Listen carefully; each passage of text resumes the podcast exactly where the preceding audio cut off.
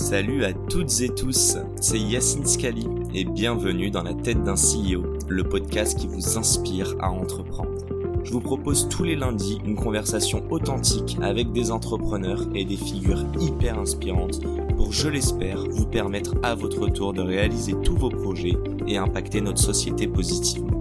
N'hésitez pas à vous abonner au podcast et nous dire ce que vous en pensez en commentaire. Sans plus attendre, je vous souhaite un excellent épisode. Salut à tous, nouvel épisode dans la tête d'un CEO, un peu spécial parce qu'on shoot ça euh, quoi trois jours avant la publication, euh, mais vous allez comprendre pourquoi. En tout cas aujourd'hui j'ai le plaisir de recevoir le CEO de Caption. Salut Lucas. Salut Yass, salut à tous. Ça va? Bah ouais, et toi comment ça va? Ben super. Euh, Explique-moi pourquoi on se retrouve euh, un peu, euh, j'ai envie de dire à la dernière minute, alors, alors que mes, en, mes épisodes je les enregistre un peu à l'avance. Euh, mais pourquoi on a choisi euh, ce jeudi euh, pour pour pour enregistrer Dis-moi tout? Bah écoute déjà parce que euh, c'est vrai qu'on aurait dû se croiser bien plus tôt, euh, parce que mine de rien euh, t'as fait tes classes dans le VC et c'est vrai que j'y étais depuis un certain temps et on n'avait jamais eu l'occasion de se croiser. Donc euh, déjà merci beaucoup à toi de m'avoir envoyé ce petit LinkedIn, c'était vraiment cool et grand plaisir que et- tu aies répondu Bah, favorablement. Franchement, c'est trop cool. Puis on partage pas mal d'atomes crochus en plus sur l'écosystème et la vision des boîtes, donc ça, c'est fait toujours plaisir.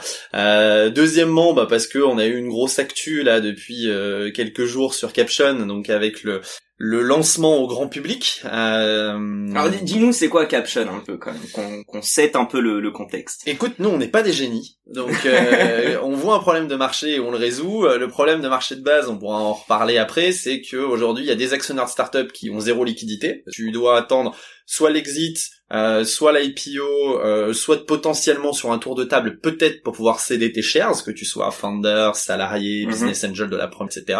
Et d'un autre côté, t'as tout un tas d'investisseurs qui aujourd'hui bavent en voyant la réussite de toutes les startups de la French Tech, toutes les licornes, on a dépassé les Allemands, on en parle de partout. Euh, t'as euh, tous les gamins euh, de, de beaucoup de gens qui ont 40, 50 ans, qui euh, font leur école de commerce, leur école d'ingénieur ou l'université et qui disent bah non mais moi je veux pas aller chez Total en fait, je veux aller chez Doctolib. Mais attends mais c'est quoi Doctolib? Et en fait après tu l'utilises et tout et tous ces gens-là ont envie de rentrer dans ces startups là. Bah à gauche t'as des gens qui veulent sortir, à droite t'as des gens qui veulent rentrer et tu te dis bon bah du coup je vais peut-être faire une marketplace. Donc du coup tout bêtement Caption c'est une plateforme, une marketplace qui permet à tout à chacun de pouvoir acheter et vendre librement des actions de toutes les plus belles startups de la French Tech et de manière générale potentiellement de toute startup française qui a à minima levé un tour de site. Ok, très, enfin je pense très clair. Euh, qu'on se rende compte un petit peu du, du lancement en bombe. Donne-nous deux trois chiffres. Écoute, euh, nous on avait fait un lancement en version euh, bêta. Mhm. euh, entre le mois de mars et le mois de juillet, euh, puisqu'on avait un, un- un agrément auprès de l'autorité des marchés financiers, donc nous on est extrêmement régulé, euh, et ce premier agrément auprès de l'autorité des marchés financiers nous permettait d'adresser ce qu'on appelle des investisseurs professionnels. Des investisseurs professionnels, c'est pas forcément des VC, c'est simplement des gens qui répondent à certains critères qui sont compris dans le code monétaire et financier, qui est la Bible de 400 pages, euh, ça va faire 1400 pages, qui regroupe toutes les lois concernant les activités financières, banques, assurances. euh, T'as un minimum aussi de, de patrimoine à ce moment-là? Exactement. Ouais, en fait, c'est trois critères. C'est euh, pour être considéré comme un investisseur professionnel, tu dois avoir plus de 500 000 euros de patrimoine investi en instruments. financiers. Tu enlèves l'immobilier, donc déjà ça commence à faire. Ouais. Tu dois avoir réalisé plus de 40 opérations sur 12 derniers mois, ou tu dois avoir euh, plus d'un an d'expérience dans le secteur financier. Tu dois cocher deux de ces trois critères. Attends, 40 invests. toi? 40 invest ou des invests. C'est 40 opérations. Donc par exemple, tu fais une Ah, bourse, t'achètes t'achètes trois 10 actions de Carrefour, ça compte comme une. Tu vends une action Netflix, ça compte comme une. Ouais, ok, d'accord. Voilà, donc euh, en tout cas, pour vous donner un ordre d'idée en termes de chiffres, on a eu euh, pendant cette phase-là 3000 inscrits, on a pu en accepter que 200 qui remplissaient ces Ok. Et donc du coup, ces 200 investisseurs-là nous ont permis, entre mars et juillet, de faire 4, euh, pardon, faire 2 millions de GMV, donc 2 millions de volume de transactions, donc vendeurs d'actions d'actions. Et donc du coup, on s'est attelé cet été à disposer d'un nouvel agrément à l'autorité des marchés financiers et à la CPR, qui est l'autorité de régulation cette fois de la Banque de France. Mhm. Euh, désolé c'est pour être plus funky comme discussion, mais au moins ça pose le cadre réglementaire et le réglementaire il est stratégique. Parce ce que- sera plus funky. alors. Ouais, c'est ça. On vous vend pas des pommes en fait, on vous vend des actifs financiers. Donc là, pour le coup, c'est hyper régulé parce qu'il faut protéger l'épargnant, etc. Et donc ce nouvel agrément, il nous a permis mardi dernier de lancer en grande pompe Caption pour le grand public. Tout investisseur professionnel comme non professionnel en France ou en Europe peut venir s'inscrire et investir sur Caption. En une semaine, on a fait quasiment 7000 inscrits. J'ai vu tout à l'heure rapidement sur le PC, je crois qu'on est à 6917 euh, inscrits. Et en une semaine, on a fait les 2 millions de volumes. Approximativement. euh, et euh, on a fait les 2 millions de volumes qu'on avait fait en 4 mois. En une... Donc, enfin, j'en profite une dernière chose et après on va parler vraiment de toi et un peu de, de, euh, la création en fait de Caption et de ton parcours. Euh, vous avez un modèle un petit peu particulier qu'on a qu'on a tous vu dans l'écosystème via Clubhouse, mais vous faites ça sur des invitations en ligne. alors on va en reparler Hein, mais juste pour qu'on comprenne euh, un petit peu, aujourd'hui, vous avez envoyé combien d'invitations et, euh, et c'était quoi? Enfin, souviens un peu de ton objectif sur un mois. euh, où est-ce que vous en êtes? Donc ouais, effectivement, on... pour des raisons déjà de monter en charge de notre côté, des raisons de test du marché, parce qu'au final, euh, si vous faites rentrer plein d'investisseurs et que au bout de deux jours vous avez plus d'actions à vendre, bah là vous allez créer des déçus, vous inscrivez une fois, vous voyez qu'il n'y a pas d'action à vendre, vous dégagez. Donc du coup, le fait de passer par un modèle d'invitation, ça nous a permis de créer des paliers de, de scalabilité, ce qui en fait était complètement débile parce que ça s'est pas du tout fait comme ça. Vu que tout le monde s'est filé, se sont filés des invites, euh, c'est allé dix fois plus vite que ce qu'on imaginait. Donc là, comme je disais, on est quasiment à 7000 inscrits. À la base, l'objectif qu'on s'est donné, c'était d'être à 10 000 inscrits fin octobre. On l'a fait en une semaine, c'est ce que je t'avais dit. Euh, et donc là, et donc donc ça démarre plutôt pas trop mal. Et là, de, on en a parlé hier, mais de mémoire, je crois qu'on a distribué un truc du genre 2000 euh, invites. Okay. En quelque chose comme ça. Et donc après, chaque fois que quelqu'un rentre dans le game, tu l'as vu toi, il a 5 invites. Et ensuite, après, petit à petit, t'augmentes le cercle concentrique, euh, concentrique et t'as cet effet de réseau là. Euh, donc c'est aussi pour ça qu'on a créé un code spécifique pour tous les auditeurs de dans la tête d'un CEO. Donc euh, vous pourrez le voir dans la suite de l'épisode et en commentaire euh, pour que vous puissiez nous rejoindre sur Caption dans cette période-là d'entrée fermée. Ouais, mais pour tout ça, il va falloir écouter plus de 6 minutes du podcast. et ouais, c'est le jeu, donc je je j'invite tous les auditeurs à, à, garder une oreille attentive et on va on va en parler un peu plus tard. Euh, du coup, dis-moi t'as quel âge d'ailleurs Lucas? Enfin, je, 31 ans. 31 ans, il me semble que t'as été euh, directeur d'investissement pendant euh, quoi 6 ans, c'est ça? Ouais, c'est ça, je fais euh, je fais 8 ans au final en équipe fondatrice d'Axeléo qui euh, était un peu une structure un peu mouvante au début, euh, mi-startup studio, mi-accélérateur de startup. Ouais. Hein, et puis ça a plutôt pas mal fonctionné. Du coup, en 2016, on s'est lancé sur la route pour pouvoir euh, créer notre société de gestion et pouvoir gérer nos propres fonds d'investissement. Et en 2017, on a créé notre premier fonds euh, qui faisait une cinquantaine de millions d'euros. Et l'été dernier, l'été 2020, on a closé un nouveau fonds spécifique dans le domaine de la PropTech, euh, sur lequel on a relevé 50 millions d'euros, ce qui fait qu'en trois ans, on est à peu près monté à 100 millions d'euros. Et c'est là où je suis parti. Ok, euh, alors on va comprendre un petit peu pourquoi t'es parti, mais j'imagine, j'imagine qu'il y a Caption qui joue dedans. Mais avant de parler de ça un petit peu, euh, donc t'as investi dans quoi, une quinzaine, une vingtaine de boîtes Ouais, c'est ça, une quinzaine de boîtes, ouais. Euh, moi, ce qui m'intéresse, c'est un petit peu le pain identification. Euh, t'as été, euh, on en parlait un petit peu en amont du podcast là, mais t'as été donc toi 6-7 ans dans l'écosystème, euh, et il y en a de plus en plus aujourd'hui, dont moi, euh, qui ont envie de créer une boîte. Clair. Euh, je suis curieux de savoir, toi, j'imagine l'idée t'a traversé un petit peu avant. Euh, pourquoi, comment, euh, caption, l'entrepreneuriat, euh, voilà. Pourquoi ce momentum Pourquoi cette boîte Où est-ce que tu as vu le problème euh, À toi. Euh, le, le, le premier truc, c'est que euh, la chance qu'on avait eue avec euh, Axeléo et la chance que j'avais, c'est que j'étais dans le format Startup Studio Accélérateur, j'étais hyper proactif. Donc je les aidais sur la définition de leur strat produit, je les aidais sur la structuration de leurs offres marketing, sur euh, le build de leur grille tarifaire, je leur dénichais des rendez-vous commerciaux, j'allais le faire avec elles, je les aidais à recruter leurs premiers salariés, leur C-level, donc au final, j'aimais bien toujours avoir un peu ce rôle-là de, de COO as a service, je passais à peu près entre un jour et un jour et demi par boîte euh, par semaine. Euh, et donc forcément les boîtes qui avançaient derrière, j'y passais moins de temps pour piéger les, les autres. Et ça, ce truc-là, ça m'a toujours fait kiffer. Et puis mine de rien, en étant vraiment ops dans les boîtes, tu prends des tips d'entrepreneuriat qui sont trucs de ouf. Juste le, le stage, c'était quoi du post-seed? C'était du pré-seed. Dans beaucoup de cas, c'était du pré-seed. Euh... Donc euh, pas de revenus, pas encore de clients. Exactement. Voilà, la,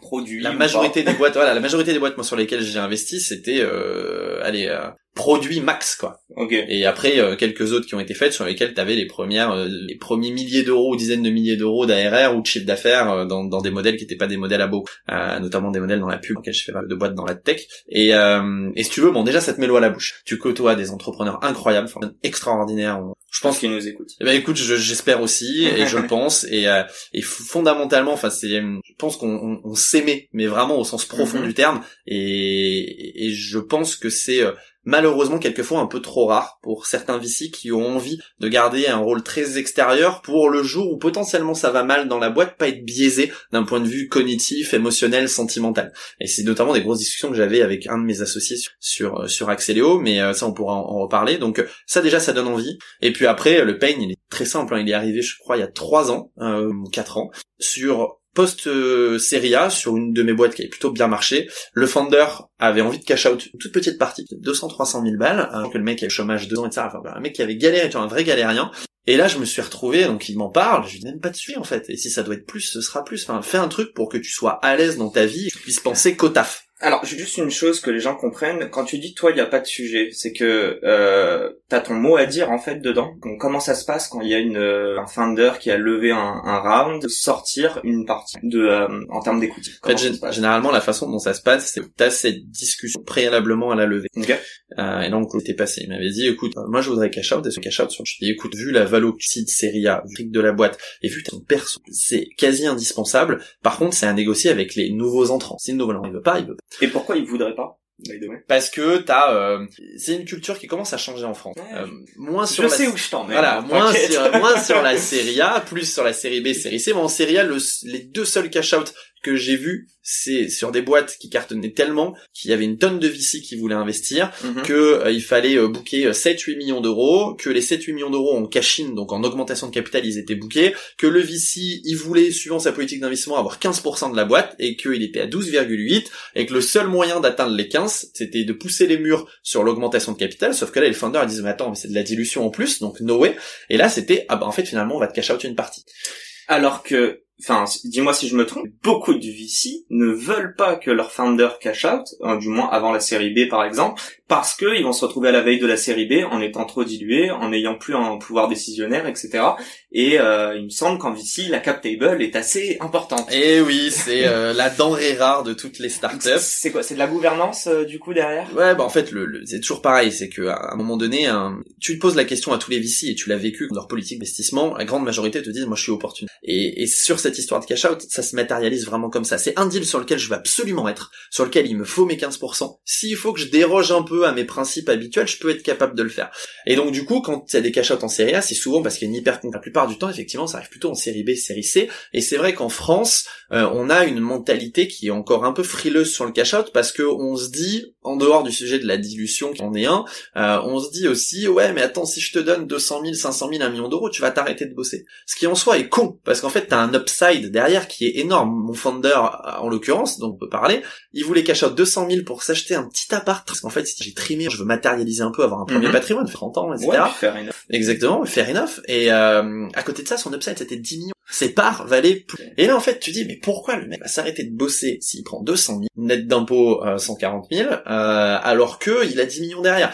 Et voilà, et donc du coup, moi, je me suis battu les nouveaux entrants, mais vraiment à se friter. Et mais les gars, ça a pas de sens. Là, vous on va faire un tour sur 40 millions de valo poste, vous allez lui demander d'aller vendre la boîte 200 millions, et vous voulez rien qui touche entre-temps. Ça n'a pas de sens. Donc, ce qui signifie que la, enfin, la problématique que ça peut poser, c'est demain, s'il a une offre d'un industriel qui... Alors que si entre-temps, il avait du cash, ben là, il va être capable d'aller chercher le step d'après. Et c'est ce qu'ont bien compris les ricains depuis 15 ans à pousser le cash-out. C'est ce que ramènent les fonds anglo-saxons en France qui sont de plus en plus présents. Et c'est ce que font aujourd'hui de plus en plus de, de VC français, notamment les, les VC les la place, les Alven, Co, qui ont compris qu'aujourd'hui, le cash-out intermédiaire, c'était indispensable si tu demandais, demander aux fonds plus ambitieux. C'est obligé. C'est obligé.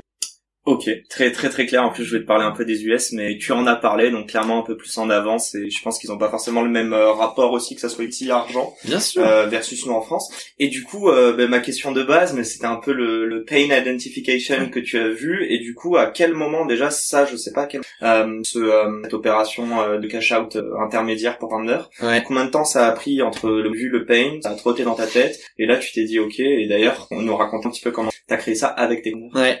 Bah écoute, c'était il y a je crois, un peu plus de 4 ans. C'était le moment où Mathieu, un de nos cofondateurs, euh, était en stage dans mon fond. Euh, donc c'est, c'est assez drôle. Et, euh, et quand ça s'est passé, il était en backup sur le dossier. Et c'est là où un soir, en allant boire une bière ensemble après le taf, je lui ai dit, écoute, là il y a un truc il y a un truc qui va pas. Donc on a commencé à picoler, euh, on, s- on a dit ouais ok, on allait voir ce qui se faisait aux US. Il y a des modèles pas exactement comme Caption, mais il y a des modèles de banque d'affaires qui permettent de faire du secondaire aux US depuis euh, une grosse dizaine d'années. Donc c'est des boîtes comme euh, Sharespost, euh, Code West qui s'est revendu à un acteur qui s'appelle Forge. C'est des boîtes comme Manhattan Venture, euh, Code Test, où ils viennent plutôt sur du pré-IPO. Donc en fait ils font du cash out pré-IPO parce que t'as déposé ton dossier d'introduction à la SEC. Derrière tu t'introduis entre 18 et 24 mois, mais il y a des gens qui ont pas la capacité ou pas l'envie d'attendre. Et donc eux ils viennent faire On du des, des, des mauvais IPO aussi. Et- Exactement. Et en plus, il y en a certains qui disent, attends, mais euh, vu le contexte de marché, c'est pas plus mal si je sors avant, même si euh, potentiellement l'IPO va faire x2, x3. Là, je sors avant et au moins j'ai mon cash. Et cash is king, quoi, je dire, Ouais. jusqu'à preuve du contraire. Et, euh, et donc on en parle un peu. Puis derrière, forcément, t'es repris par le côté, etc. Donc t'en parles plus. Et là, véridique, et je vous donne l'envers du décor, on se retrouve avec euh, tout un tas de potes qui sont les anciens et anciennes stagiaires de, de chez Axelio, avec qui on a vraiment créé un groupe, on s'entend hyper bien. Et euh, on se fait un week-end où on part euh, entre potes. On était à Nogent-le-Rotrou, déjà dans la, en Normandie. Donc autant te dire que le truc tu l'inventes pas. Ouais. Et euh, improbable. euh, on y va. Et le samedi, euh, il pleuvait. Forcément, en Normandie, malheureusement, il y a une probabilité plus importante. Euh, et euh, on se retrouve à aller se faire un spa. On se fait un spa. Ça va, il y a pire. Il y a pire pour avoir un samedi après-midi. Euh, et on se retrouve dans le spa, et puis à un moment donné, on sort du, du sauna, on avait nos magnifiques petits peignoirs blancs, etc. Et on se pose avec Mathieu devant un, un poêle à granulés. hein. Je me souviens de la scène comme c'était hier. Euh, et, euh, et je lui fais, euh, bon, je reprends cette idée. Tu souviens, on en avait parlé il y a, il y a trois ans. Il y a un truc là qui a bougé, je le sens. Il faut qu'on y réfléchisse. Et là, on commence à parler du truc. On a un autre pote, donc Rémi, qui arrive à ce moment-là. On lui fait bon, Rem, faut qu'on parle d'un truc. Si je te dis ça, qu'est-ce que tu dis? Et, là, le mec fait mais les gars, vous êtes des dingues, ça peut être ouf. Et ce faisant, euh, c'était post-confinement, c'était au mois de mai, euh, de le mois de mai 2020. Donc euh, ce faisant, euh, on commence à, à triturer le sujet. Moi, j'étais de toute façon en instance de départ de, de mon fond. Euh, je finissais fin du mois d'août, et là, on passe euh, deux trois semaines à triturer le sujet ensemble. On se dit, ok, ça a l'air pas mal. Euh, maintenant, il nous faut un tech. Et Alors, attends, ouais. juste un, à ce moment-là, tu sais déjà que tu vas partir, mais Ouais. pas forcément, même avant ce week-end, l'idée de monter une boîte? Non, enfin, j'avais eu, j'avais eu d'idées qui commençaient à sérieusement trotter. Donc moi, ça faisait un an déjà que je bossais sur un side project qui était de racheter un club de foot professionnel euh, et d'en faire le Tu peux premier nous dire club. lequel, Bah, bah, j'ai eu, pas de problème. On a eu trois négos exclusives avec des clubs de deuxième division. Donc on a eu Nancy euh, dans un premier temps, on a eu euh, Orléans dans un deuxième temps et on a eu Niort dans un troisième temps. Ah, bon, Niort, je sais pas, mais les deux autres, c'est pas les plus nuls de Ligue 2. en Ah non, hein, c'est- c'est pas, euh, c'était pas, on les sélectionnait bien, etc. Bon, Ok. après, c'était des problématiques différentes. Nancy, c'est un club très endetté. Euh, Orléans, c'était un club avec une structure financière assez saine, mais assez peu d'infrastructures, hein, cette structuration, des vies des jeunes, etc., etc. Euh, et euh, t'avais Niort qui, pour le coup, Niort avait pas coché pas mal de critères, même si c'est dans une région qui est pas ouf, c'est dans les Cévennes. Euh, néanmoins, t'as un club qui est plutôt sain financièrement, qui a un bon centre de formation, etc. Et donc, l'idée, c'était de racheter un club de foot avec plein d'entrepreneurs et d'en faire le premier club au monde, éco-responsable, euh, socialement engagé, réellement éducatif avec de nouvelles méthodes pour éduquer les gosses. Moi, je suis passé un peu par centre de formation, j'ai vécu ce que c'était. C'est l'enfer, enfin c'est le Far West. Et quand t'en sors, si tu rates, t'es, euh, sauf si t'as un peu de chance, tu feras jamais rien de ta vie. Euh, et ça, c'est pas normal. Et T'as arrêté à quel J'ai arrêté à 15 ans, moi. T'as pas fait des ligaments quand même. Ah non, pas dis ligaments. pas. Non, non, pas les ligaments. Non, non, je bossais pas assez. Ok, J'étais trop ouais, vraiment. Mais je Ok. m'en veux à mort parce que bref, j'avais pas mal d'avance. Moi, j'ai commencé très très très tôt. J'avais pas mal d'avance euh, sur tout le monde et en fait, petit à petit, je me faisais rattraper parce que j'avais de l'avance et que je me laissais aller. Et, et avec du recul, je me dis, mais t'es complètement con. En fait, si t'étais un peu moins feignant comme tu l'es aujourd'hui, euh, t'aurais potentiellement pu faire réellement quelque chose. Donc pour le coup, ouais, moi, Moi, mais tu serais pas là. Exactement. Pas chez moi. Je ne serai pas dans ce magnifique appart avec vue sur les toits parisiens. Je vous invite à tous demander des photos de l'appart de Yass. J'ai cru que t'as dit, je, je vous invite tous à venir. Calmement quand même, je connais pas tous les auditeurs. Mais donc, euh, euh, donc voilà. Et, et du coup, ça, ça, j'ai abandonné le projet après la troisième négociation parce que ça se faisait pas. Et donc du coup, quand euh, je négociais le, le départ de, de mon fonds, j'avais une autre idée de boîte que je mène aujourd'hui en parallèle avec une autre équipe qui est dans le domaine des véhicules électriques. hmm. Euh, et donc, il y avait cette boîte-là, et puis après, Caption est arrivé, et on est allé chercher le tech, et si tu veux, je peux t'expliquer comment on est allé chercher le tech et qui c'est. Mais carrément. Eh ben, écoute, et attends, juste une mini chose. euh, donc tu nous parlais, tu nous parlais de Rémi et de. Mathieu. Et Donc, de le Mathieu. fondateur, c'est Mathieu. Euh, ils faisaient quoi à ce moment-là les deux? Mathieu, il était, euh, c'était le patron du corporate venture du groupe Vinci. Ok. Et Rémi, c'était un sales euh, qui bosse dans plusieurs startups, qui était stagiaire chez nous, et qui derrière est parti euh, euh, sales dans plusieurs des boîtes justement dans laquelle j'avais investi. Et à ce moment-là, il devait être sales chez Budget Insight. Alors, j'avais pas investi chez Budget Insight, mais il avait commencé dans une de mes boîtes, et derrière, il était parti chez Budget. Toi t'es CEO. Et Mathieu Rémy Alors euh, Mathieu, euh, donc au- aujourd'hui la réelle structuration d'un point de vue juridique. Donc Rémi, lui, n'est pas cofondateur. Donc Rémi, il est, il est ailleurs. Donc euh, aujourd'hui, c'est Quentin, notre, notre cofondateur, qui est le tech. dont je D'accord. parlerai après. Quentin est techniquement président de la société d'un point de vue français du terme. Euh, Mathieu et moi-même sommes directeur général et D'accord. aujourd'hui la façon dont ça se répartit les postes, c'est que Quentin gère tout le la tech, le product et le marketing. Ça fait partie, je pense, Ah ouais. des, des deux ou trois CTO qui savent, et encore je sais même pas si Qui savent faire du market. Lui, il vient vraiment de là, market design. Il a été autodidacte sur la partie code, euh, etc. Et du coup, il a, il a une vision. Et c'est pour ça, bon, s'il y en a certains qui ont utilisé Caption, vous verrez que le produit est quand même plutôt bien chiadé. Et euh, il l'a fait tout seul pour le coup, euh, et en code, hein, pas en no code. Et Mathieu, lui, gère toute la partie investisseur. Donc vraiment toute la relation euh, investisseur, toute la, la- le, le suivi réglementaire de chacune des opérations qu'on propose sur Caption, les closings, etc., etc. Quand moi, je suis plutôt sur la partie vendeur d'actions. Donc euh, un salarié qui nous contacte, un fondeur qui nous contacte. Ok, voici que ça se passe. Euh, Est-ce que toi t'as des actions Est-ce que t'as tes Et la rencontrer quand et alors Quentin, le petit truc marrant, et ça je pense que ça arrive assez rarement, Quentin c'était le CEO d'une boîte dans laquelle j'avais investi. En tant que CEO, hein. Ah, il- Quentin était CEO d'une boîte qui s'appelait Elise Technologies dans le domaine de la pub, euh, dans lequel on avait investi par l'intermédiaire de mon fonds, euh, on avait investi en seed, et donc 18 mois après, donc en mai 2020, euh, parce que le marché a pas pris, la boîte a crevé. Sauf que c'était juste pas de leur faute, le marché a pas pris, a pas pris, c'est comme ça, c'est la vie, c'est Mhm. quand même le sujet numéro un pour un VC, alors que l'équipe était top. Euh, et donc du coup, une fois que la boîte est, est morte, Quentin s'est pris quelques jours euh, un peu tranquille, et bon bah moi sur euh, ces entrechats comme on dit, euh, je l'appelle et je lui fais bon en fait mec on va en faire une, et on s'était toujours dit qu'on en ferait une ensemble, et on va en faire une ensemble. Et là du coup on se marre un peu, on se dit bon un VC à qui t'as fait perdre de l'argent, monte une boîte avec toi, donc le truc vraiment contre-intuitif. Ouais, C'est qu'il a clairement tapé dans l'œil et aujourd'hui j'échangerai pour rien au monde mes fondateurs et donc euh, ils connaissent. était prêt à passer, excuse-moi t'interrompre, hein, mais le switch CEO CTO, je... Il en avait besoin. C'était un solo founder à la base, Ok. donc sur sa boîte d'avant. Et en fait, je- il a eu toujours eu du mal à partager ses problématiques de CEO avec un autre fondateur, ce qui signifie qu'en fait son fondateur de substitution c'était moi, mais j'étais VC. Mhm. Et du coup, on avait un rapport très très fusionnel sur tout un tas de sujets. Euh, et, et là, justement, le, c'est une des premières questions que je vais poser, donc c'est, hyper marrant ce que tu dis. Et il m'a regardé, je me souviens, on était à Pereire en train de boire un verre, et il m'a dit, euh, franchement, jamais je remonte. Tu prends tout sur tes épaules, t'as pas de miroir. Le seul miroir que t'as, c'est potentiellement tes, tes, tes actionnaires associés, mais au final, c'est pas tout à fait la même chose. Il y a certaines choses que tu dis, d'autres que tu dis pas. T'as toujours une espèce de lien hiérarchique à la con, en fait, qui a pas forcément lieu d'être. Moi, j'ai investi dans des solo founders, ça y a jamais eu de problème. Mais, Mais je pense que monter toi, une boîte à deux ou trois, voilà. j'aurais jamais monté une boîte tout seul. Donc tu savais déjà que, ouais, il fallait qu'il y ait un partage de la vision. Totalement. euh, ok. Je voulais qu'on soit trois. hein. Ok. Parce que deux, t'as toujours moyen de te friter à un moment donné. Trois, t'as toujours, un- t'as toujours un arbitre au milieu. Tu peux faire euh, deux et un ou trois et zéro en fait. C'est Et tu-. Les VC préfèrent deux, non? Moi, honnêtement, je m'en fous. Personnellement, quand j'étais VC, je m'en foutais. Ouais. Euh, pour le coup, moi, je fais partie des VC qui ont investi dans aucune case que la plupart de recherche. Moi, je m'en foutais de l'école, je m'en foutais d'où tu venais, etc. L'important, c'était que on partage des, des vraies valeurs humaines, des valeurs de, de distribution, des Mhm. valeurs de partage, des valeurs de de, euh, de de résilience, de courage. J'ai pas peur, j'y vais, etc. Le reste, j'en rien à foutre. S'ils étaient deux, trois, dix, j'en ai rien à foutre. J'ai investi dans une boîte où il y avait deux frangins. euh, et une troisième personne. Euh, j'ai investi dans une boîte avec un solo founder, j'ai investi dans une boîte Ouais, un founder de qui avait zéro ouais. étude. Euh, Enfin, personnellement, moi, je m'en fous. Mais en tout cas, ce qui est sûr, c'est que de mon côté, je voulais qu'on monte la boîte à 3 parce que ça facilite vachement tous les process.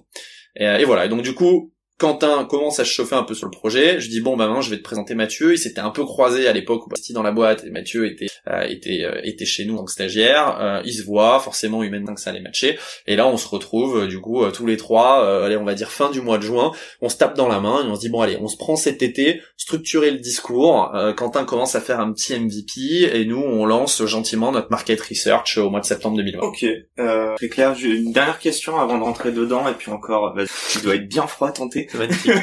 C'était à la vente bio euh, ce que je vous recommande. et euh, non, je voulais savoir, tu nous parlais un petit peu du pain, mais t'as pas parlé de toi. Je voulais savoir si toi t'étais investisseur à titre perso dans des boîtes. Je sais pas si Axeleo te permettait de mettre euh, dans des boîtes dans lesquelles vous avez investi via Axeleo ou dans d'autres boîtes. Mais est-ce que t'as déjà eu ça? Et Est-ce que surtout t'as déjà eu ce moment où, euh, pour X raison, t'as envie d'investir dans la pierre ou, ou autre raison, mais voilà, t'as besoin de liquidité, t'as envie de, de revendre? Euh, t'as pas de contrepartie et Ouais. au-delà de ça, t'as t'as pas la capacité. Donc, quand- enfin, est-ce que tu l'as vécu ce pain? Écoute, euh, moi j'ai j'ai toujours été un vici pauvre. Tu vois, j'ai pas fait des trop mauvaises boîtes. mais avec pas ton argent. C'est ça, exactement. J'ai jamais eu euh, j'ai- bah, très très peu d'argent au final. Euh, moi, je viens d'une famille euh, vraiment très modeste, euh, très politique, très politisée, très syndiquée, euh, etc. Euh, j'ai fait un parcours full école publique, Ouais. euh, vraiment de bout en bout. Euh, donc du coup, je me suis payé mes études moi-même, etc. Donc pour, pour le coup, ça a jamais été malheureusement dans euh, mes plans d'investissement de pouvoir investir dans les boîtes. Aussi, ce qu'il faut voir, c'est que quand tu as une société de gestion agréée à l'AMF, normalement, tu ne peux pas investir dans les boîtes dans lesquelles tu investis avec ton fonds, sinon tu crées du conflit d'intérêts. Ouais. Je prends un exemple tout con. T'investis un million avec ton fonds, tu mets 20 000 balles à titre perso, demain la boîte quand elle va pas, quand elle va pas bien, est-ce que tu vas mettre, tu vas faire un bridge de 500 000 ou 1 million d'euros pour pouvoir euh, sauver la part de ton fonds, ou est-ce que tu fais ça pour pouvoir sauver tes 20 000 euros à titre perso? Donc là, en termes de conflit d'intérêt, l'AMF pour le coup là-dessus, c'est no way. Les seuls qui font ça généralement, c'est ceux qui sont des family office. Tu vois par exemple chez Otium, ils avaient la possibilité, en parallèle des investissements sur Otium, de pouvoir investir à titre personnel parce qu'ils sont pas régulés par l'AMF, c'est un family office. Euh, donc voilà. Donc malheureusement, je n'ai moi personnellement ou heureusement jamais eu ce problème de me dire ah, bah, je voudrais être liquide parce que j'ai un projet perso, euh, mais mais j'ai pas de contrepartie, ça m'est jamais arrivé. Ok, très très. Bon, parle-nous de Capture un peu et du, du lancement. Euh, tu nous as déjà expliqué un petit peu ce que c'était. D'ailleurs, j'ai une première question à te poser sur le produit. Euh, je sais plus qui dit ça. Je sais que c'est un gars fameux. Il dit que si t'as- t'es satisfait de ta V1, c'est que tu t'es lancé trop tard. Pourtant, j'ai pas le sentiment que vous ayez chômé. Euh, Est-ce que tu peux me, me killer cette phrase en deux secondes? J'adore, tout j'adore cette phrase, je la trouve géniale. Je l'avais jamais entendue, elle est, elle est, elle est mythique. Euh, quand on a lancé la version euh, bêta entre guillemets, en tout cas la version fermée à des investisseurs pros, ça ressemblait pas du tout à ça. Ok.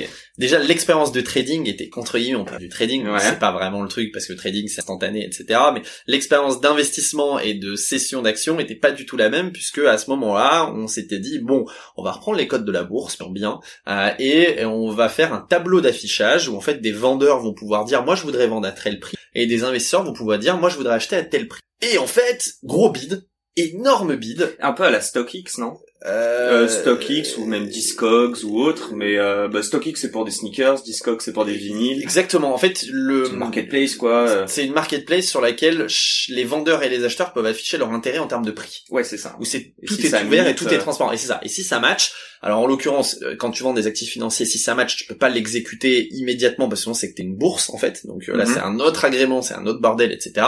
Si on vient sur une marketplace de biens et services, tu peux tout à fait le faire. Boum, ça match. Allez euh, derrière, ça envoie le, ça envoie le product et ça fait le paiement sur Stripe, un co.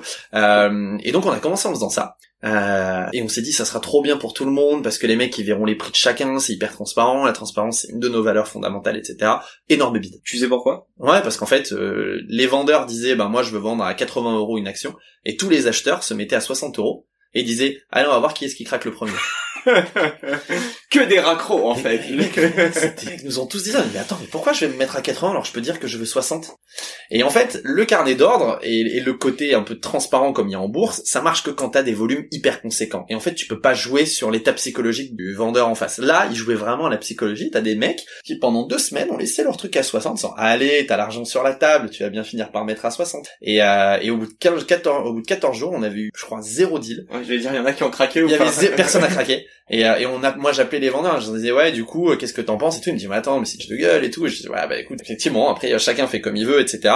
Et au bout de 14 jours on a killé la feature. Dis, non mais en fait c'est débile. Ça on peut pas maxer marcher comme ça. Juste une mini question. Tu me parles de 60, 80, on parle de boîtes non cotées. Comment ils se mettent d'accord sur la valo? Euh, Tu peux pas reprendre la valo du dernier de l'été il y a deux ans, tu dis qu'elle a pris une plus-value, mais t'es pas sûr qu'il y ait une prochaine, enfin au capital et donc quoi. Yes, écoute c'est c'est tout le sujet. Nous c'est très très très très simple. C'est que si on est une marketplace sur lequel c'est le vendeur qui fait le prix. Ok. Donc quand tu viens, je sais pas moi par exemple, t'as ta t'as ta sœur qui bosse chez Conto, euh, toi t'as des actions Conto, t'as envie de les vendre, c'est toi qui définis le prix, et ensuite c'est le marché qui décide si ton prix il est cohérent ou pas par rapport au développement de la boîte et par rapport à la valo euh, du dernier tour. Mais t'as pas peur qu'il y ait des prix dérisoires Vraiment, euh, je sais pas si à cette échelle ça va impacter la réputation d'une boîte, mais C'est marrant, ça a été euh, quand on a fait notre market research en bons élèves, on est allé voir une grosse partie des founders du Next 40, accessoirement, etc., etc. Ils nous ont à peu près tous posé cette question. Euh, la réalité des cas, c'est ce qu'on leur avait dit à l'époque, c'est il y a aucune raison que ce soit déflationniste. Pourquoi? Parce que euh, aujourd'hui Caption, c'est la seule plateforme sur laquelle tu peux acheter ces actions de start-up. Donc ce qui signifie que d'une part il y a de la rareté, et la rareté, ça se paye. Euh, et de deuxième part, sur cette plateforme-là, tu peux acheter et être liquide immédiatement derrière. Et la liquidité, ça se paye. C'est pas pour rien qu'en bourse, en bourse, en fait, il y a une prime de liquidité qui est intrinsèque. Et quand on est VC en private equity, on réfléchit à l'envers. On dit mais si je te donne de la liquidité, je te mets une décote. Finalement, c'est un peu un cadeau que je te fais. En bourse, c'est tout l'inverse. Euh, quand une boîte fait une augmentation capitale, elle l'a fait en dessous, systématique. Ok. Et le cours, il matérialise le fait que la liquidité, ça n'a pas de prix. Encore une fois, cash is king. Je te file aujourd'hui euh, une action de chez Netflix, c'est comme si tu avais 650 balles, 650 euros dans la poche. Et ça, ça se paye. Et, euh, et du coup, aujourd'hui, quasi 100% des boîtes tradées sur Caption, elles sont au-dessus du prix de la dernière levée. du premium. quoi. Tout le temps, tout le temps, parce que tu sais pas si on aura de nouveau à vendre de cette boîte. S'il y en a de nouveau à vendre de cette boîte, c'est cool, mais est-ce qu'elles seront au même prix? Et troisièmement, bah tu sais qu'aujourd'hui, quand t'achètes une action euh, mano mano sur Caption, bah deux jours après, si tu veux la revendre, tu peux la revendre. Et ça, mine de rien, t'es moins vénère à payer un prix avec un petit premium au-dessus de la dernière levée, parce que tu sais que tu vas pas attendre deux ans, trois ans, cinq ans avant de en fait. Tu sais que tu peux être liquide dans la foulée, donc payer le premium, c'est beaucoup moins grave. Ah oui, non, si. Euh, je voulais savoir, est-ce que tu peux faire... Euh, je t'en Vas-y, prie, vas-y, je je sais pas si je c'est du prorata, mais euh, admettons, j'ai 60 actions mano mano, euh, j'ai un acheteur en face de moi qui imite euh, ma request, enfin mon prix. Euh, en revanche, il veut acheter qu'une partie de ses actions. Euh, voilà, on t'appelle ça, mais T'achètes ce que tu veux. c'est déjà fait. Et pareil, l'autre qui a envie d'en acheter 100, il peut acheter 80 actions à X prix et devoir payer les 20 autres avec euh, un pas une décote, plutôt un premium de 20% parce que l'autre n'en a que 20 et qu'il a envie de les vendre 20% cher. On n'a jamais un vendeur égale un acheteur. Là, je vous prends Ouais, euh, l'exemple, par exemple, en une semaine, même pas en une semaine, parce qu'en 12 heures, euh, on a vendu euh, 350 000 euros de Blablacar. Franchement, on doit avoir 50 acheteurs différents. Euh, on a vendu euh, 130 000 euros de Payfit en 20 heures. Euh, on doit avoir une vingtaine de personnes. Vous gérez comment ça légalement? J'imagine qu'à chaque chaque achat, tu Ouais. leur régis document. Ouais. C'est pas trop chiant.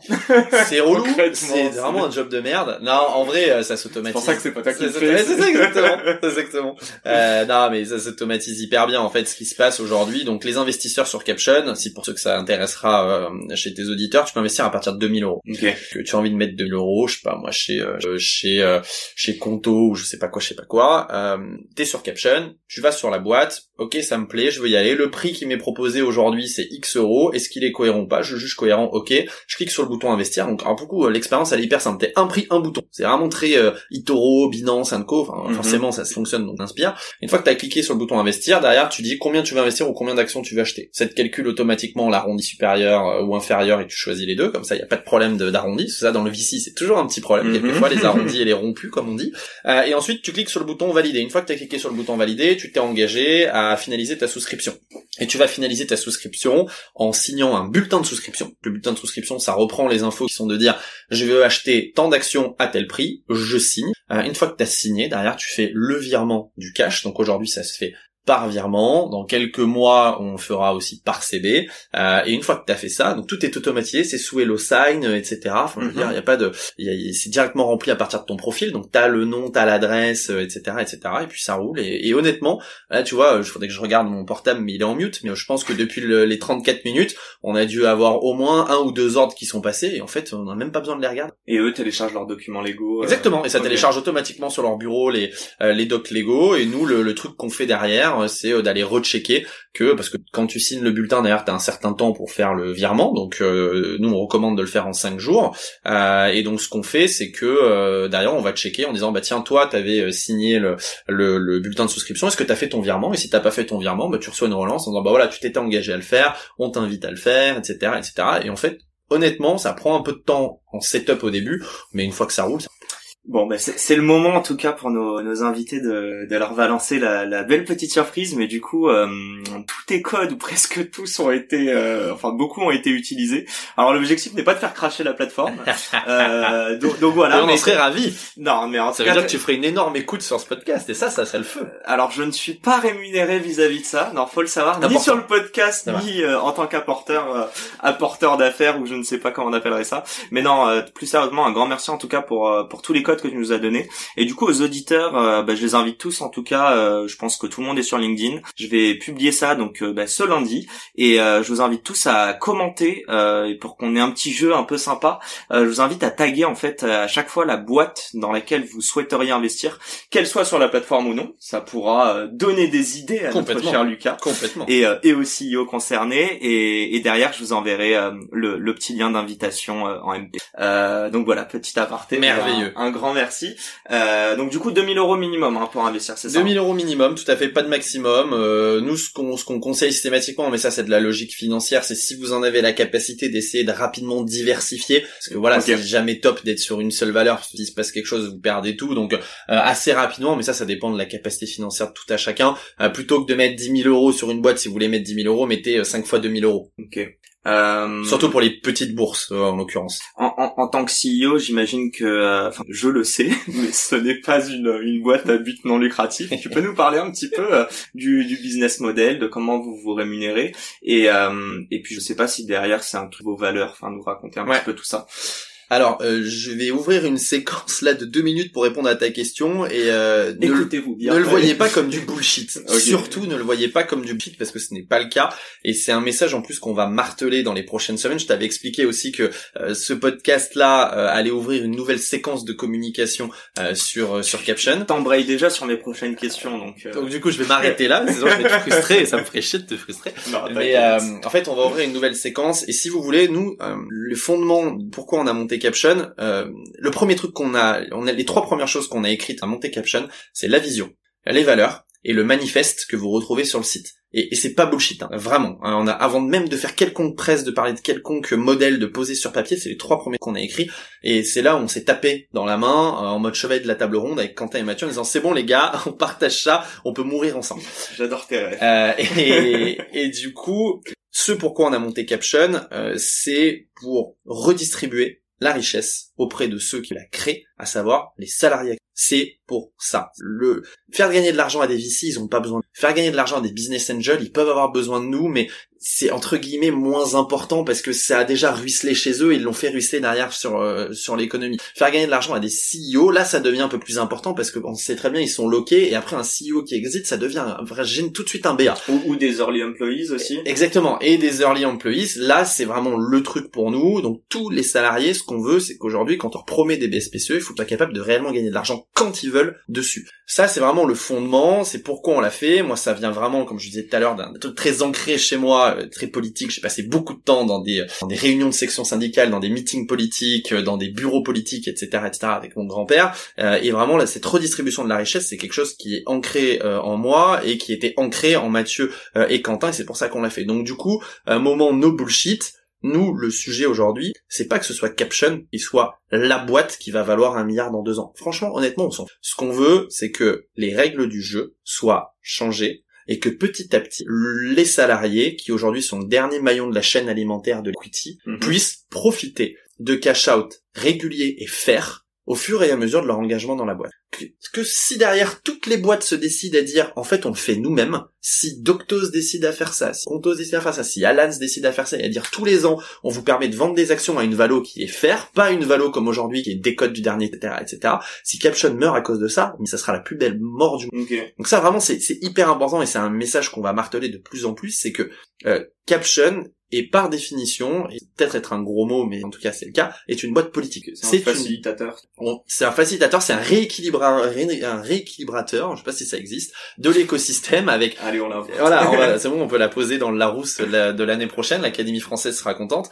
Euh, c'est c'est vraiment ça. Et les VC dont je faisais partie sont puissants parce qu'ils ont l'argent. Les CEO deviennent de plus en plus puissants parce qu'il y a de plus en plus de concurrence sur les boîtes et ça a rééquilibré vraiment le rapport de force depuis quelques années entre les CEO euh, et les VC, et je moi-même vécu de l'intérieur par rapport à il y a 8 ans. Euh, et maintenant, faut pas oublier les salariés. Et c'est maintenant que les boîtes valent plusieurs milliards qu'il faut redistribuer. Et si on redistribue, ça change tout. Ça change tout parce que le salarié qui va prendre son cash out, euh, il va derrière investir Donc il y a énormément. J'étais juste avant avec euh, Jérémy euh, Goyo qui est euh, qui était le head of of growth de chez Spendesk, qui est un des premiers head of growth à être né en France. Il l'a cash out un peu sur Spendesk, c'est devenu un BA. Il a fait il fait un deal par mois.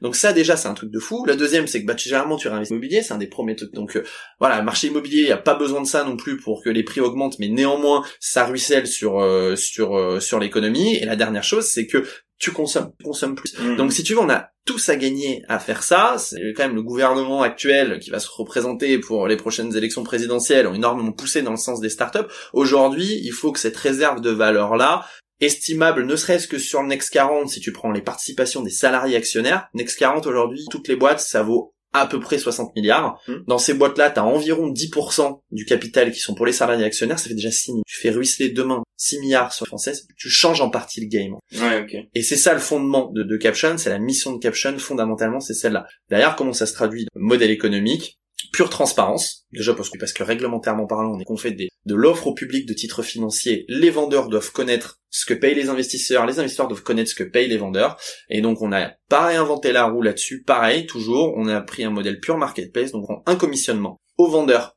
et à l'acheteur, et d'un point de vue, encore une fois, équilibre de marché, transparence, déontologie, on prend exactement le même pourcentage. Donc on prend 6% du montant investi, ceux qui investissent, on prend 6% du montant pour ceux qui vendent. Ok. Euh, c'est clair. Euh, euh, du coup, la question m'est revenue.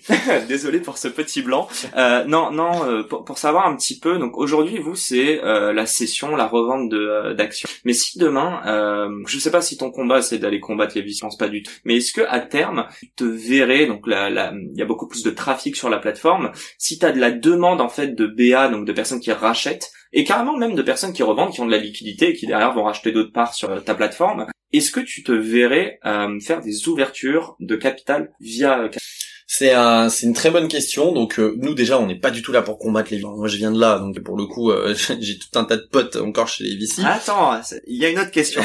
donc, euh, donc non, c'est- c'est pas du tout le, le but. Le, et c'est aussi pour ça, et ça va répondre à ta question, euh, pour laquelle nous, aujourd'hui et dans le moyen terme, on veut faire que du secondaire, c'est-à-dire de la revente d'actions et de l'achat d'actions en revente. Donc, Les VC, là, les VC sont les meilleurs pour faire le primaire, il y a pas de sujet, ils sont professionnels, ils ont les ils sont smart, c'est leur métier, il y a aucun sujet.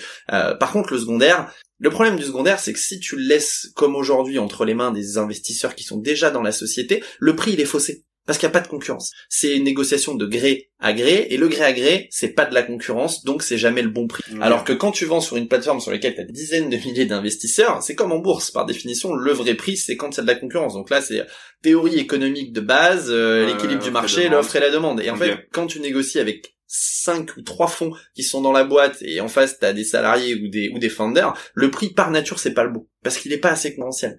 Euh, donc euh, donc non, il y, aura pas de primaire sur euh, sur Caption dans les euh, dans les mois et années à venir.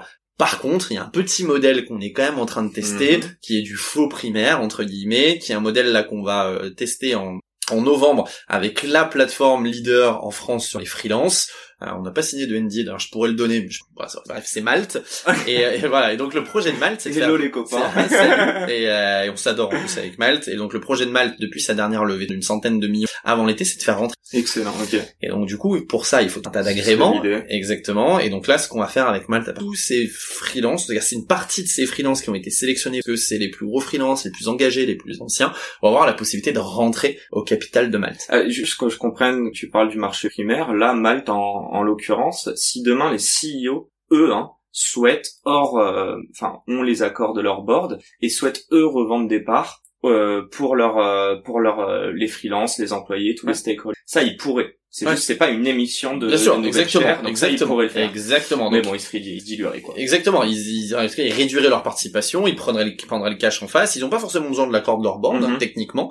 Euh, il y a plutôt un pacte d'actionnaires là-dessus qui régit le fait que quand t'es founder de boîte, il y a euh, tes shares, elles sont bloquées généralement pendant euh, 4-5 ans, on appelle une incessibilité. Et par contre, on te dit toujours, ben allez, on est sympa, euh, 5 à 10% de tes actions, tu auras le droit de les vendre. Euh, et donc là, en l'occurrence, ce serait du rachat d'actions secondaires. Là, Malte, dans le modèle que j'ai expliqué, ça va être du primaire puisque les freelances en fait on va créer des nouvelles actions pour que les freelances les achètent mais c'était prévu lors de la dernière levée de fonds. Les VC, donc c'était hyper important pour le Malte et discuter avec les VC et les VC ont parfaitement compris la nécessité de ce modèle-là rien qu'en termes de marketing et donc là ils ont une poche de 1 million d'euros en levée de fonds, donc en augmentation de capital, sur laquelle ils peuvent faire rentrer des freelances en une fois, trois fois, dix fois. Ça, c'est eux qui le, qui le font. Si on revient dans un instant no bullshit, euh, bon là tu parles de Malte, makes totally sense parce qu'ils ils bossent avec des sans les freelances ils Oui. sont rien entre guillemets. Par contre il y a d'autres boîtes pour qui ça n'a peut-être pas autant de, de résonance et en fait je dis de résonance auprès des VC. Est-ce que ça t'est déjà arrivé? Ou Tu sais que ça va arriver. Des boîtes qui souhaiteraient, des CEO qui contactaient parce que c'est vrai qu'on en a pas trop parlé mais vous faites que de l'inbound, pas de l'outbound à ce Que de niveau-là. l'inbound. Euh, juste, est-ce que c'est possible que des VC mettent leur veto dessus, ou si c'est pas des VC, des BA ou autres, mais des personnes qui sont au board, et euh, ouais, t'as des, des founders d'Obstré vis-à-vis de ça, sans trash talker sur, euh, sur Non. qui que ce soit. Non, non, non, bien sûr, mais euh, alors, ce qui, déjà, ce qu'il faut voir pour reprendre la base, c'est qu'aujourd'hui, 90-95% de l'inbound qu'on a, c'est des salariés. On dit. Donc c'est même pas les CEO C'est même pas les CEO, parce qu'en fait, au début, on a essayé de rentrer par les CEO, et on sait que si on voulait passer par là, on a 10 ans avant d'avoir des actions de la boîte.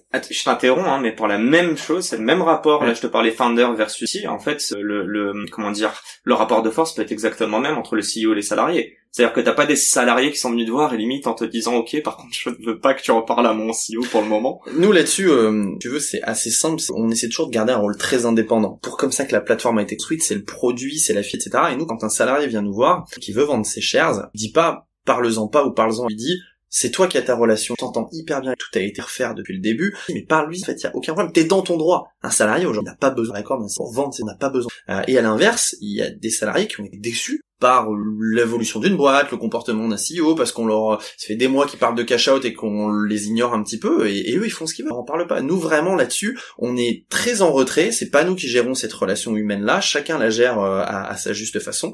Euh, mais en tout cas, ce qui est sûr, c'est qu'aujourd'hui, la grande, très très très très large majorité Ouais, des personnes eu qui de nous contactent, de veto pour le moment. Pas eu de conflit. Ok. je vais dire, le, le- pour être honnête, hein, ça répond à ta question, il y a beaucoup de founders, beaucoup de VC qui font parce que déjà Caption c'est nouveau, forcément ça fait un peu peur, on fait peur, et parce que aujourd'hui le statu quo actuel, euh, il va bien à tout le monde, il va bien à tout le monde parce que 75% des BSPCE sont pas exercés, donc ça fait de la dilution en moins pour les founders et pour tout à fait, euh, et parce que aujourd'hui les seuls maîtres de la liquidité, c'est énorme, non mais incroyable, euh, et euh, 60 et, euh, et aujourd'hui la liquidité elle est 100% maîtrisée par les VC, donc quand ils veulent donner de la liquidité ils en donnent, quand ils veulent pas en donner ils en donnent pas. Si tu veux là quand t'arrives avec cette plateforme où tu dis bah en fait les mecs vous êtes libres. Et les seules contraintes c'est les quelques petites contraintes que vous avez sur votre pacte d'actionnaire, notamment le droit de préemption, en fait les mecs ça fait un peu la gueule. Et c'est comme ça, ça fait euh, 7-8 mois que ça fait la gueule, et néanmoins à côté de ça, on a des boîtes qui ont parfaitement compris que tu retenais pas un salarié avec une promesse, mais que tu retenais un salarié quand tu lui apportais ce qu'il voulait. Et toutes, j'en parlais, ça fait quatre fois que je le dis aujourd'hui, mais toutes, toutes les études aux US montrent que le turnover boîte cotée est inférieur au turnover des boîtes non cotées. Ok. Pourquoi Parce que quand t'es salarié de Facebook, tu vestes tes stock options tous les ans, donc tu les débloques tous les ans, et à la fin de l'année, tu, si tu le souhaites, parce que tu viens d'avoir un gosse, t'as un projet, etc., tu les vends. Donc ce qui fait que quand salaire, à la fin de chaque année, tu peux vendre tes shares et te faire 80 000, 100 000, 200 000 euros. Tu sais que si tu restes l'année d'après, que tu continues de te défoncer, la boîte va augmenter de valeur. Donc en fait, les 80 000 euros de l'année 1 vont se transformer en 180 000 l'année 2. Et en fait, tu restes, tu restes, tu restes. Et je sais pas si toi tu l'avais, que t'étais chez Newfound notamment, mais euh, pour avoir fait beaucoup de recrutement de C-level pour mes boîtes, j'ai jamais réussi à recruter un mec d'américaine parce que le mec il est sympa. Mais moi je suis payé 100 000 à côté j'ai 300 000 euros de stock option par an donc moi je reste dans ma boîte. Et en fait faut s'enlever ça du crâne ce que certains CEO ou euh, VC ont c'est pas parce que tu donnes de l'argent à un salarié que se barrer. Au contraire c'est parce que tu l'incentives au fur et à mesure et pas que tu lui mets des menottes dorées des BSPCE en disant ouais mais tu dois attendre l'exit que le mec se barre pas en fait. Enfin c'est c'est c'est- aujourd'hui 100% des salariés à qui on a parlé qui se sont barrés ou qui veulent se barrer de leur boîte ils ont tous dit jamais les BSPCE sont rentrés dans l'équation. C'est tellement virtuel. Alors que si tous les ans tu lui permets de toucher du cash, Mhm. t'inquiète pas qu'il reste, hein. Y a aucun problème. Euh, moment qui va t'embêter. Ah oui, j'adore ces moments-là. Non, attends, c'est pas les deux, trois dernières questions. J'ai quand même cette vraiment dernière question. T'es un ancien VC. Mais franchement, je m'adresse à tellement de VC que j'ai rencontrés. Euh, j'ai mon avis dessus, mais moi, c'est ton avis qui m'intéresse. Euh, D'autant plus que tu te lances dans l'investissement, même si c'est pour donner de la liquidité et que c'est pas primaire, c'est secondaire. Euh, Caption a déjà fait euh, une levée de fonds, ou du moins revente du départ, déjà, sur sûr. votre plateforme.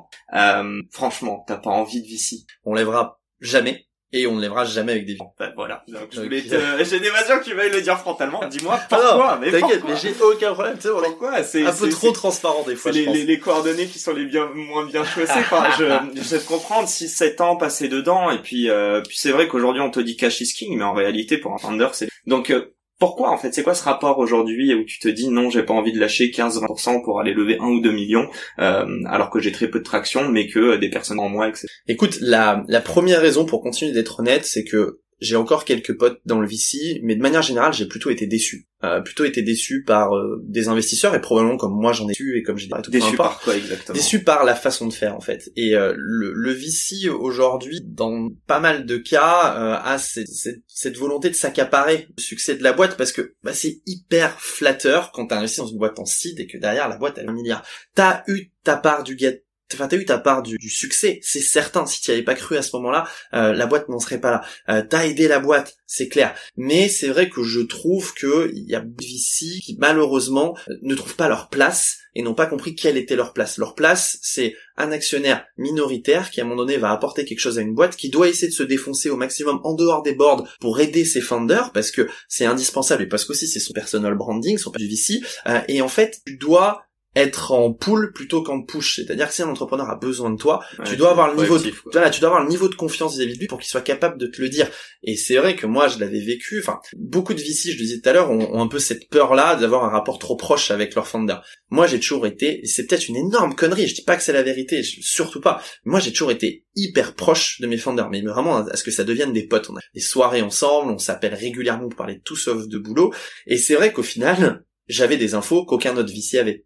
Parce que t'as un rapport de proximité qui fait qu'en fait, euh, les infos qui vont être dites en board, tu les as avant, parce que t'as des insights extérieurs, etc.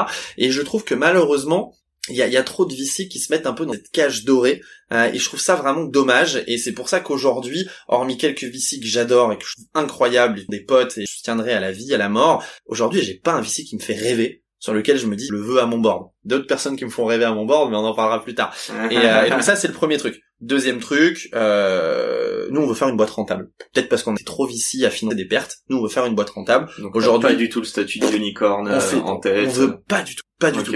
Nous ce qu'on veut c'est atteindre notre mission, c'est de changer le game et rééquilibrer le game qu'on disait. Si on y arrive, c'est cool. Si on arrive derrière à faire une grosse boîte, à vendre la boîte, etc., on, le fera avec euh, plaisir. Mais en tout cas, on n'a pas cette hyper croissance d'être 400 000 personnes. Franchement, fondamentalement, on nous fait chier. Vraiment. Si on a 30, 40, 50 personnes, que ça tourne, tout le monde est content, que t'es heureux de venir au taf, que les salariés qu'on a, qui vendent des actions chez nous, euh, on leur change leur vie, tout comme on le fait aujourd'hui, c'est, le plus important. Euh, et la dernière raison, je me souviens plus laquelle euh, elle est, mais en tout cas c'est déjà pas mal. Euh, quel plus gros melon Les, les VC ou les entrepreneurs Toi exclu, allez, ça va. Ah, moi j'ai un énorme melon parce que je mets les deux, donc c'est horrible, y a pas plus melon que moi. Non, je, sais pas, c'est, compliqué en fait. Je... Parce que faut, on peut pas dire que les entrepreneurs enfin je pense, hein, d'ailleurs on en parlait dans un autre podcast, pour réussir tu dois avoir une forme d'ego euh, un peu gros pour euh, pour te dire que au-delà de l'argent et d'un bon niveau de vie, tu veux aller chercher plus quoi, non?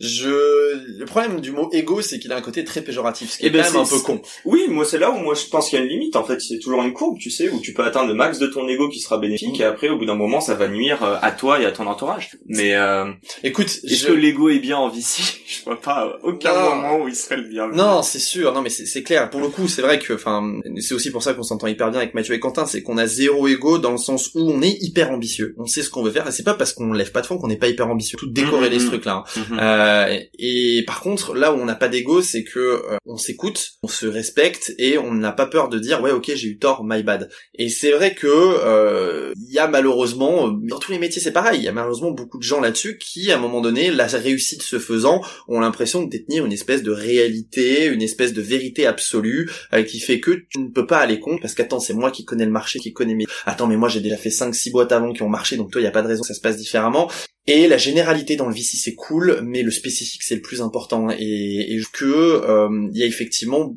il faut trouver sa place en tant qu'entrepreneur ou VC et il faut pas se voir plus beau qu'on est, il faut respecter les autres et c'est pas parce que ça réussit aujourd'hui que ça réussira demain. Et je trouve que malheureusement, il y en a beaucoup qui oublient euh, qui oublient ce truc-là et qui derrière euh, s'enferment un peu dans des personnages. Il et d'entrepreneurs qui sont des personnages et quand tu les connais à côté, tu te dis mais putain mais comment publiquement tu peux être comme ça alors qu'à titre perso t'es complètement différent. Euh, dernière question et après je passe à une question un peu relou mais juste euh, t'as une minute c'est quoi pour il y a du recrutement ouais il y a nouvelles boîtes. il y a beaucoup de staffing qui vont arriver il y a euh, beaucoup de nouvelles boîtes qui vont arriver. Là on, ça dépend du rythme qu'on arrive à avoir mais on sort entre deux et cinq nouvelles boîtes euh, par par semaine. Donc donc ça c'est cool etc très honnêtement, la seule chose que je nous souhaite, et je reprends le moment no bullshit, mais euh, j'espère que vous ne savez pas qui est bullshit, c'est euh, c'est de changer vraiment la vie des salariés qu'on aide. Je te prends un exemple à la con, hein. des salariés, des enfin c'était la deuxième salariée d'une future licorne française, que moi sera une licorne euh, probablement. Euh, elle, ça fait six ans qu'elle est dans la boîte et, et là elle l'utilise.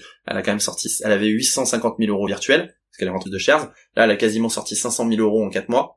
Et ça, ça lui permet de passer à temps très partiel dans sa boîte, parce qu'elle aime toujours sa boîte, pas de problème, euh, et derrière de se lancer dans des, de se relancer dans des études où elle fait des études. Donc là, elle a plus de 30 ans et elle se fait 5 ans d'études.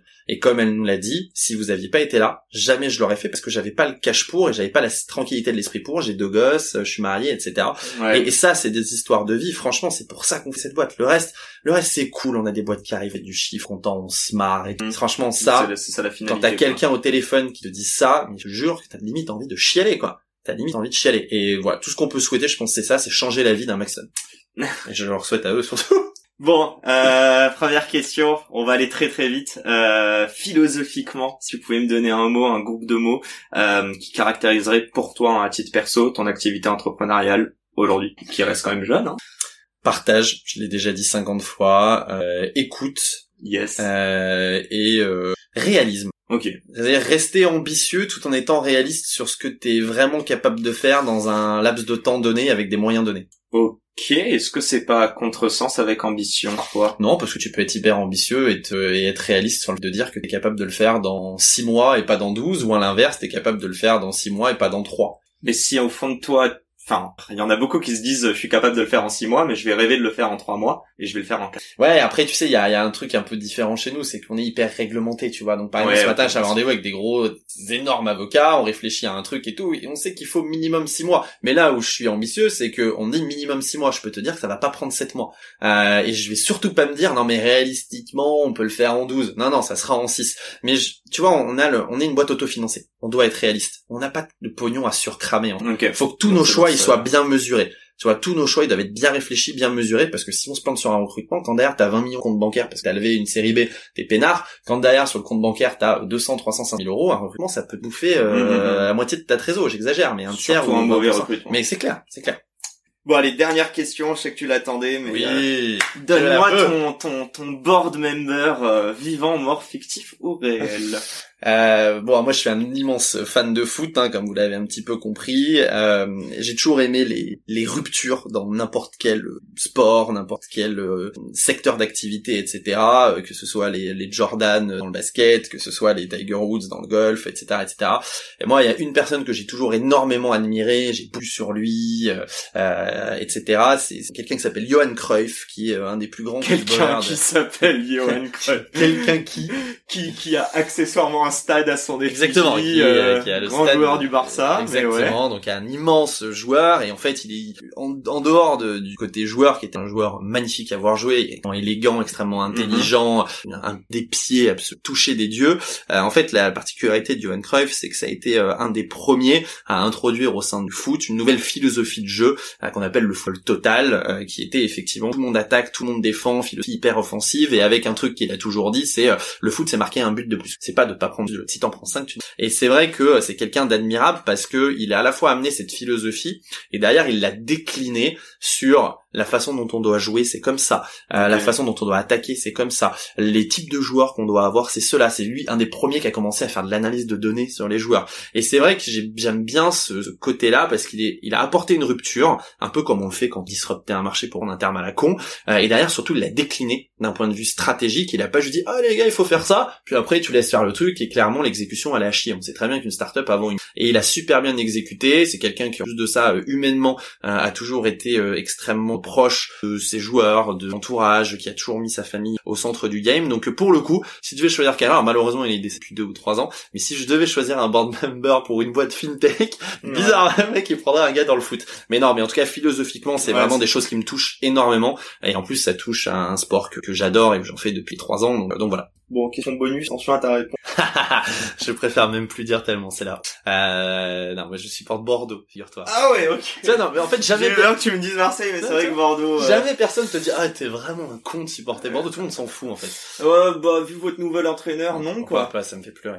Ouais, pas, hein. ça me fait pleurer. Moi, malheureusement, je suis, euh, je suis de 1990, donc j'ai connu le Bordeaux de fin des années euh, Ouais. 90, avec Zidane, avec Dugarry, une, de- une finale de Coupe d'Europe, Ah, un t'es titre plus de si champion. jeune, hein. Ah non, mais Ah, ça fait bien longtemps, t'as- Bordeaux. t'as- ça, le coup que je me prends dans la gueule, là. C'est quoi, c'est Laurent Blanc, la dernière bonne année de... Ah oui, bien sûr, Johan Gourcuff, en plus, euh, plus Bon, adoré, quoi. On, on lance un prochain podcast foot ensemble. si Ah, je suis trop chaud, mec. Bon, un grand merci Lucas, un grand grand grand merci, pour, toi, euh, Yes. pour ce, ce retour en tout cas sur ces- cette première semaine de lancement. On, on te dit merde pour la suite. Énorme et merde. puis euh, et puis tous ceux qui nous ont écoutés jusqu'à la fin, euh, bah taguez taguez la boîte que vous voulez en commentaire et vous aurez une invite.